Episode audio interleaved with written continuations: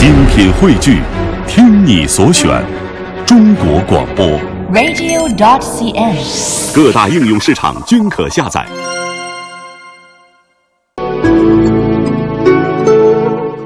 品读中华人物，启迪智慧人生。大家好，我是郑博。大家好，我是君阳。今天的中华人物呢，我们将和大家一起走进赵丹。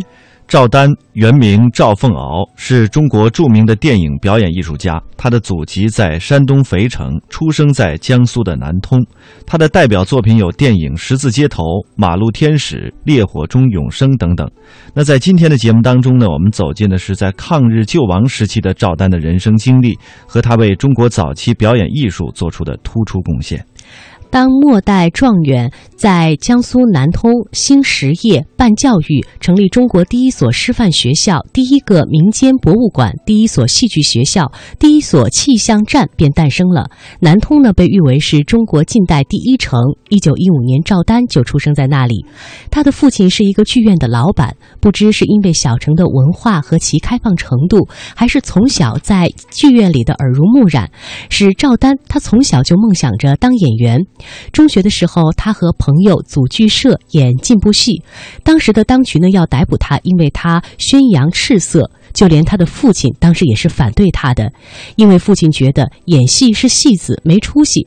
当但是当赵丹听到有人要抓他的时候啊，他竟然会激动不已。他对朋友说：“我真是高兴极了，我终于是地道的革命者了。”在一九三一年的夏天，当时十六岁的赵丹，赵丹离开他的家乡南通，一人去了上海。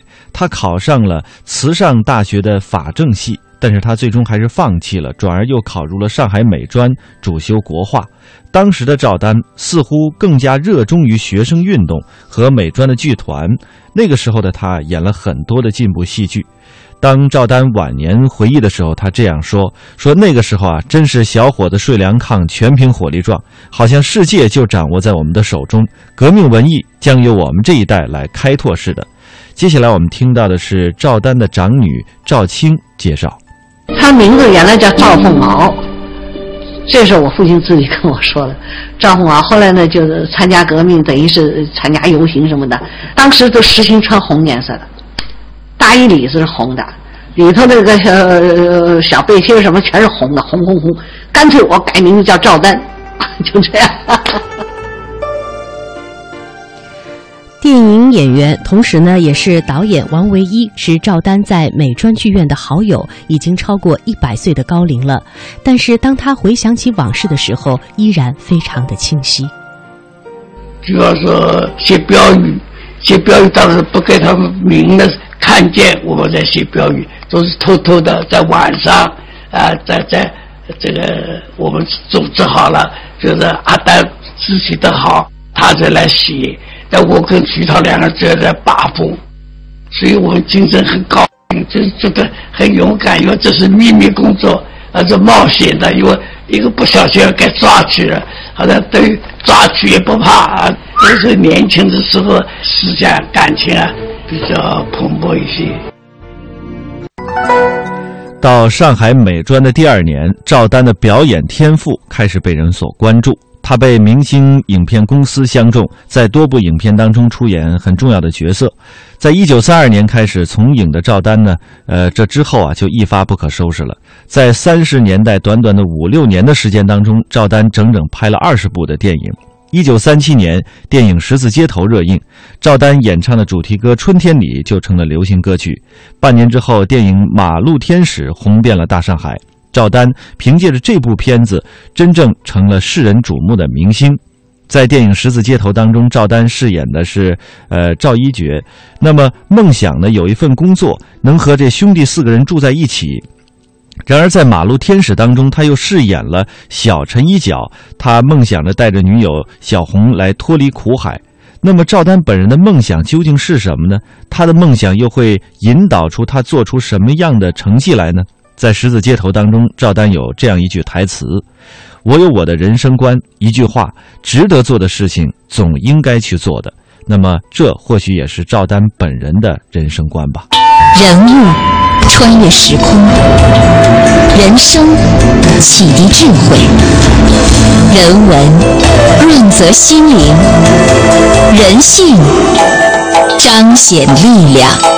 香港之声，中华人物，为你细数那些被历史记住的名字。在演电影的同时，赵丹还活跃于话剧的舞台。在中国的电影史范畴当中，所谓的影和戏这两者是很难分开的。实际上，更多的人愿意把电影当成一种戏剧来看。在赵丹的电影当中，有比较强的舞台化的痕迹。可能放在今天来看，许多人是不接受这一点的。当时的赵丹也意识到自己的电影表演有许多舞台夸张的成分，他还专门写了文章来分析，要和舞台化的表演保持距离。一九三五年的六月，易卜生的名剧《诺拉》公演，赵丹是男主角。赵丹的表演是中国观众第一次欣赏到以内心体验演绎的角色。那个时候呢，是被苏联呃斯坦尼斯拉夫体系呃表演派的方法演绎出来的，所以人物呢显得生动而又深刻。对于这种表演方法，上海电影家协会的副主席石川是这样介绍的。因为在那之前呢，中国的这个所谓的话剧，它实际上是一种文明戏。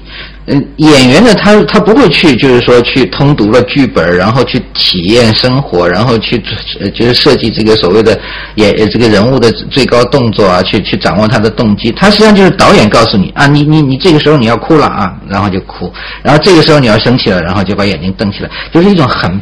表面化的，他这种表演呢，实际上是呃停留在一个非常简单机械的这个对人的情绪的一种模仿的阶段，所以呢，这个 这个严格说来还不能算是一种表演，而真正的这个表演呢，它还是从斯坦尼体系引进以后，慢慢慢慢才开始的。所以在这之后，赵丹呢又运用了斯坦尼表演的方法，演了话剧《大雷雨》，再次引起了轰动。也正因为如此，斯坦尼体系的表演方法开始在当时的整个影剧界有了一定的影响。在一九三六年，赵丹和话剧演员叶露西结婚，年底他们有了女儿。但这孩子三个月不到，赵丹和妻子就随呃抗敌演剧第三队，沿着京沪线去宣传救亡了。在抗战救亡的这段岁月当中，中国的乡村田野却却是不用这个，是用到的一些不理解的这个哄笑的声音来迎接这位上海滩的大明星的。赵丹演得十分认真，他非常的激情昂扬，泪流满面。然而，在下面坐的农民们，这些观众都聊着天抽着烟，管教孩子，干什么的都有，没人认真的看他演戏。当时的赵丹就被刺痛了，他在思考是否过去的这套方法不受欢迎，不能够适应农民，占当时中国人口最大最大多数的这个群体，他们到底是需要什么呢？接下来我们来听听他的长女赵青对于当时情况的一个介绍。好莱坞的电影对他的一生影响特别大，他这个呃查斯劳登啊、考尔门啊、呃劳伦斯奥利维尔什么的，他背得一溜一溜的。每个人过着不同样的生活，这种不同样生活着的人，彼此可以影响，彼此可以冲突。他是演戏的，开始他是模仿的，呃，是这么表演的，一会儿动眼睛、动鼻子，就很多形式主义的东西。中国老头子嘛，他演的像外国人的老头子一样，所以底下都好玩，哎，是外国人，外国人。到后台就看他是说来看看谁呀？看外国老头子就是他。对 他刺激很大。从那以后，他觉得自己要改了，就是应该扎根于这个民间当中。人物穿越时空，人生启迪智慧，人文润泽心灵，人性彰显力量。香港之声，中华人物，为你细数那些被历史记住的名字。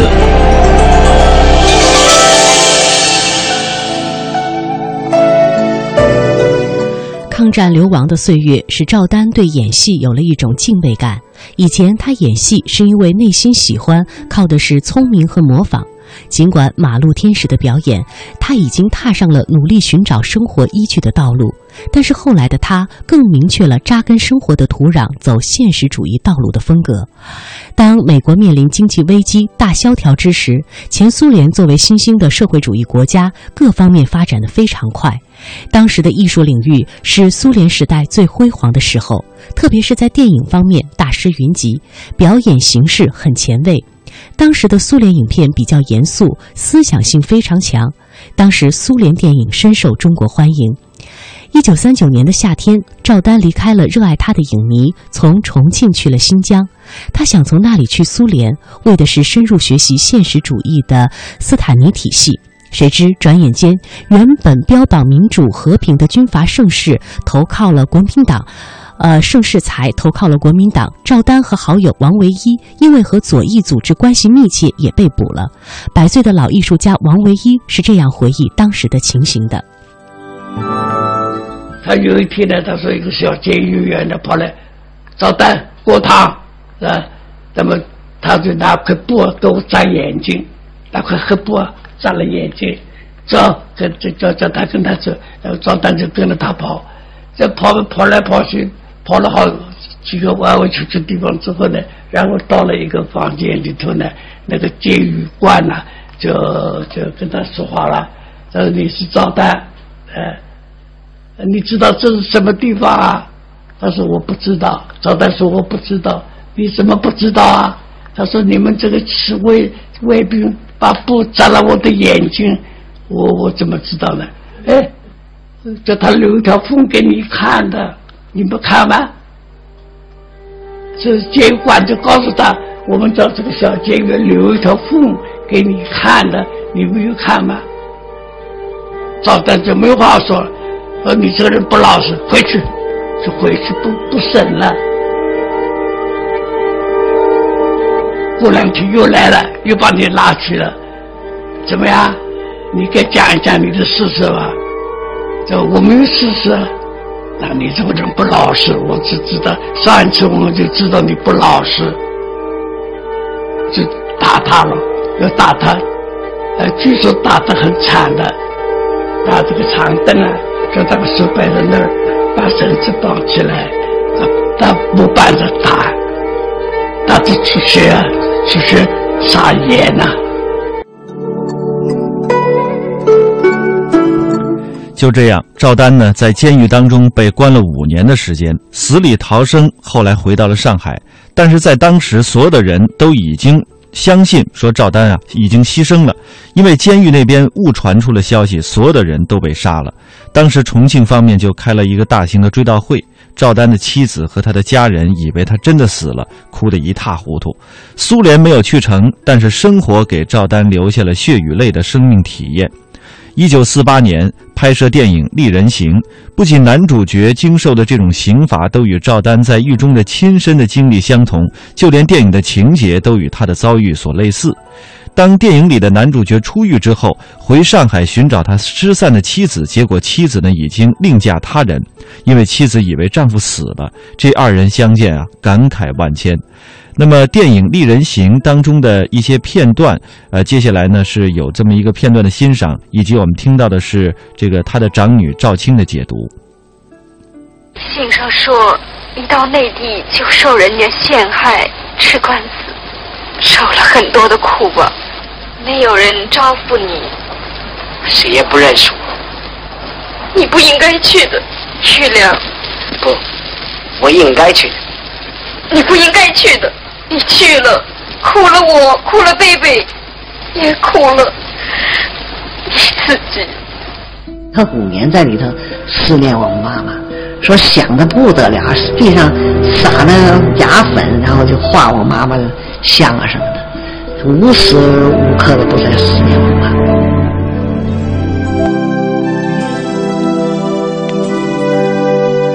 与电影中的情节相同，赵丹也去寻找自己的妻子，谁知妻子叶露西。呃，认为他在狱中已经死去，改嫁了他人。当赵丹找到他的时候，看到妻子已经怀了别人的孩子，叶露西很矜持，也很冷静。赵丹当时跪下来求妻子打掉肚子里的孩子，跟自己回去。叶露西便对赵丹说。我已经破坏了我们的家庭，不要再破坏第二个了。你还年轻，可以再娶一个妻子，建立一个新的家庭。这番话对赵丹来说打击非常大，他到嘉陵边嘉陵江边上去大喊，释放心中的痛苦。然而更大的打击还在后面。五年的牢狱之灾损伤了赵丹的演技，他甚至想自己已经不能够再当演员了。这种想法让他意志消沉。他始终认为，一位艺术家失去了表演的机会，是一辈子都追回不来的损失。这个时候，黄宗英出现了，人生再次收获爱情的赵丹重新振作。电影《丽人行》《乌鸦与麻雀》，呃，这几部中国电影史上的经典之作，就是赵丹与黄宗英共同演绎的。抗战时期的牢狱之灾，使得赵丹想要建立中国表演体系的这个理想，当时是落空了。用他自己的话说：“朦胧的追求，想建立中国民族的演剧表演体系。”但是壮志未酬，如今的电影界现在都认同说，要真正有中国的表演体系，要从何而起呢？至少来说，电影艺术家赵丹当年开了一个好头。当初为了扎实的学习外国的好东西，赵丹去了新疆，付出了惨重的代价。但人生之痛并没有毁灭他建立中国式表演体系的梦想。他怀着无以复加的心灵体验，走在了自己的艺术道路上。比如电影《乌鸦与麻雀》中小广播这个角色，便是他探索表演体系的切身实践，堪称范例。接下来，我们来听上海电影家协会副主席石川的解读。乌鸦与麻雀这个小广播这个人物呢，是赵丹切身实践。所谓的啊，斯坦尼的这种现实主义表演体系的一个非常生动的一个个案。你干什么你？我我我什么也没干嘛，我我干什么？你你把我的拍立得拿出来干什么？这是我随死门钟拼命抢的来的。哎呀，还有玻璃丝袜，要看你咋了？这镜子，我的镜子，你拿我镜子干什么？镜子做本钱啊！因为小广播也是在那样一个时代当中，在社会底层挣扎的那样的一种人，而且这个人物呢，他并不是一个单纯的被同情，或者说是。怎么样一个人物？他身上有非常复杂的，就是说，这个作者对于这个这样的一类人物，他既有批判，又有同情，既有嘲讽，但是呢，又写了这个人最终的这种觉醒。这个对表演实际上是要求很高的。但是赵丹呢，他非常圆熟的处理了这些问题。后天再去嘎，那就变成四两；大后天再卖出再去嘎，那就变成八两。嗯，二八一十六。我发财了，老子发财了！一九四九年的五月，当时上海解放了，赵丹全家人高兴的不得了。但是没多久，赵丹得知就读上海美专时期就在一起的他的挚友徐涛，早在三十年代就是共产党员。然而赵丹呢，当时听说这消息，竟然哭了。他感叹自己不是共产党员。那个时候的他还不了解入党的正式程序，他认为自己很进步，恨不得掏出一颗忠心接受党的检验。他就是这么一个天真质朴的人。但是在后来，他终于也正式的加入了中国共产党。在开国大典上，赵丹站在天安门观礼台上，看着广场上的人欢呼沸腾的人群，他激动地高呼道：“我们的时代终于到了，可以拍我们自己的电影了。”接下来我们听到的是电影《为了和平》当中赵丹精彩的独白。新的局面将要出现在中国，将要出现在世界的东方，这是历史上从来也没有过的局面。让我们来共同参加这个惊天动地的伟大的事业吧！春天里，爱果花香，啷里个啷里个啷里个啷，和暖的太阳在天空照，照到了我的破衣裳，啷里个啷，啷里个啷，穿过了大街走小巷，为了吃，为了穿，走也不让忙，啷里个啷，啷里个啷。没有钱也得吃碗饭，也得住间房，哪怕老板娘做了怪模样。啷里个啷里个啷里个啷里个啷里个啷，里个啷里个啷。贫穷不是冲天降，身铁就炼也成钢，也成钢。要努力向前走，哪怕高山把路挡。啷里个啷里个啷里个啷。遇见了一位好姑娘，亲爱的好姑娘，天真的好姑娘，不用悲，不用伤，人生好比上战场，身体健，体力长，努力来干一场。身体健，体力壮，大家努力干一场。就体力来绝花黄，啷里个啷里个啷里个啷，阵阵的微风在林边吹，吹动了我的破衣裳。啷里个啷，啷里个啷，穿过了大街走小巷，为了吃了为了穿，走也都要忙。啷里个浪，没工作也得吃晚饭，也得住间房，哪怕老板娘做的怪模样。啷里个啷里个啷里个啷里个啷里个啷，里个啷里个。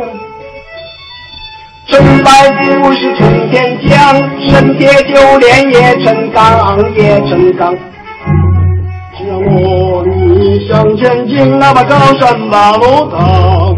啷里个啷里个啷里个啷。遇见了一个好姑娘，亲爱的好姑娘，天真的好姑娘。我们现在听到的呢，就是在一九三七年的时候，电影《十字街头》当中由赵丹演唱的主题歌《春天里》，这在当时也是非常流行的一个歌曲。著名的表演艺术家秦怡这样评价赵丹，他说：“赵丹就像是一个大孩子，喜怒哀乐都形于色。”艺术就是他的生命，他总是想着很多好的事情可以做成。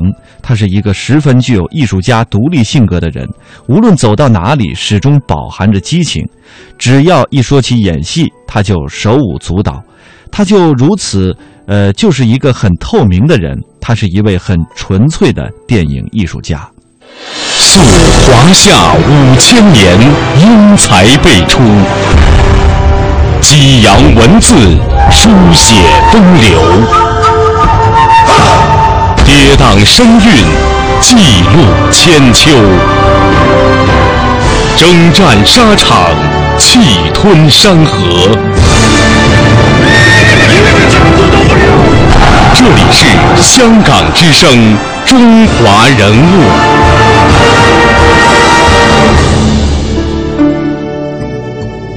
电影《林则徐》是赵丹探索民族化表演方式的巅峰之作。在今天节目的最后呢，我们将听到的是呃导演翟俊杰和赵丹的长女赵青对此的回忆，和我们一起分享电影拍摄幕后的故事。在明天的节目当中，我们将继续带大家走进赵丹，了解他的演艺之路。他在家里面穿上清朝的官服朝靴。然后呢，万岁万岁万万岁！怎么样跪？怎么样叩拜？然后再起身。小宗英，你给我看看，他光练习这个练习了多少次？几百次都不如在家。而且他说他上场，啪一跪，抬头眼睛一亮，这都是用那个京剧的这个表演方法，把他那个神态全部。派一位钦差大臣到广州去查禁鸦片。事关国家安危，一定要把这件大事办好。臣领旨谢恩。他老说我，你搞民族舞剧，你都不懂我们的国粹，你还搞什么民族舞剧啊？所以到北京就带着我看各种京剧，像那个裘盛戎啊、周金芳啊，都是他的好朋友。他们经常呃互相交流啊什么，他觉得他们是一种很。别看他很诚实经济，他说他所有的每一句道白、每一句唱都在角色里头，那就是炉火纯青。黄宗江同志说：“你要叫别人那个时候还没多少清宫戏，把头剃了，戴一个那个清朝的帽，没准还有个呆相呢。结果你看他演那个挥洒的。你是有责任独催贵国的商人，把所有的鸦片都给我缴来。对不起。”我的责任只是保护帝国商人的安全。你要保护贵国商人的安全，可是鸦片之害可以亡国灭种。最后和齐善在谈话的时候，他突然之间觉得还不太得劲，结果道具摆了一盘橘子放在茶几上，他信手拿了一个剥开，边吃着边跟岐山在谈着。这个广东可非同内地呀，我们对付洋人可不能操之过急呀，要提防基城大变呐。可我们也不是没枪没炮啊，林大人，就我们那些个炮，官军们他心里有数。遇见都提醒的对，人无远虑，必有近忧。明天咱们就上虎门去看看咱们的炮台去。是，我记得他在那篇文章《创造林则徐》那篇文章里写，平添几分辽气，官僚那个辽辽气派头，哟，那个想的真真是那个细致啊。他说：“你别以为你你一天到晚的练练一个动作练半天，我也练呐。他有一个摘那个顶戴啊花翎的动作，他说我这个动作我就就就练了几十次。原来还学过美术，那和表演都有关系啊。疏、密啊，谋篇布局，哪儿留空白，留人想象，哪儿实哪儿虚，这些东西都无形中造成他这样一个表演的境界。”溯华夏五千年，英才辈出；激扬文字，书写风流；跌宕声韵，记录千秋；征战沙场，气吞山河。这里是香港之声，中华人物。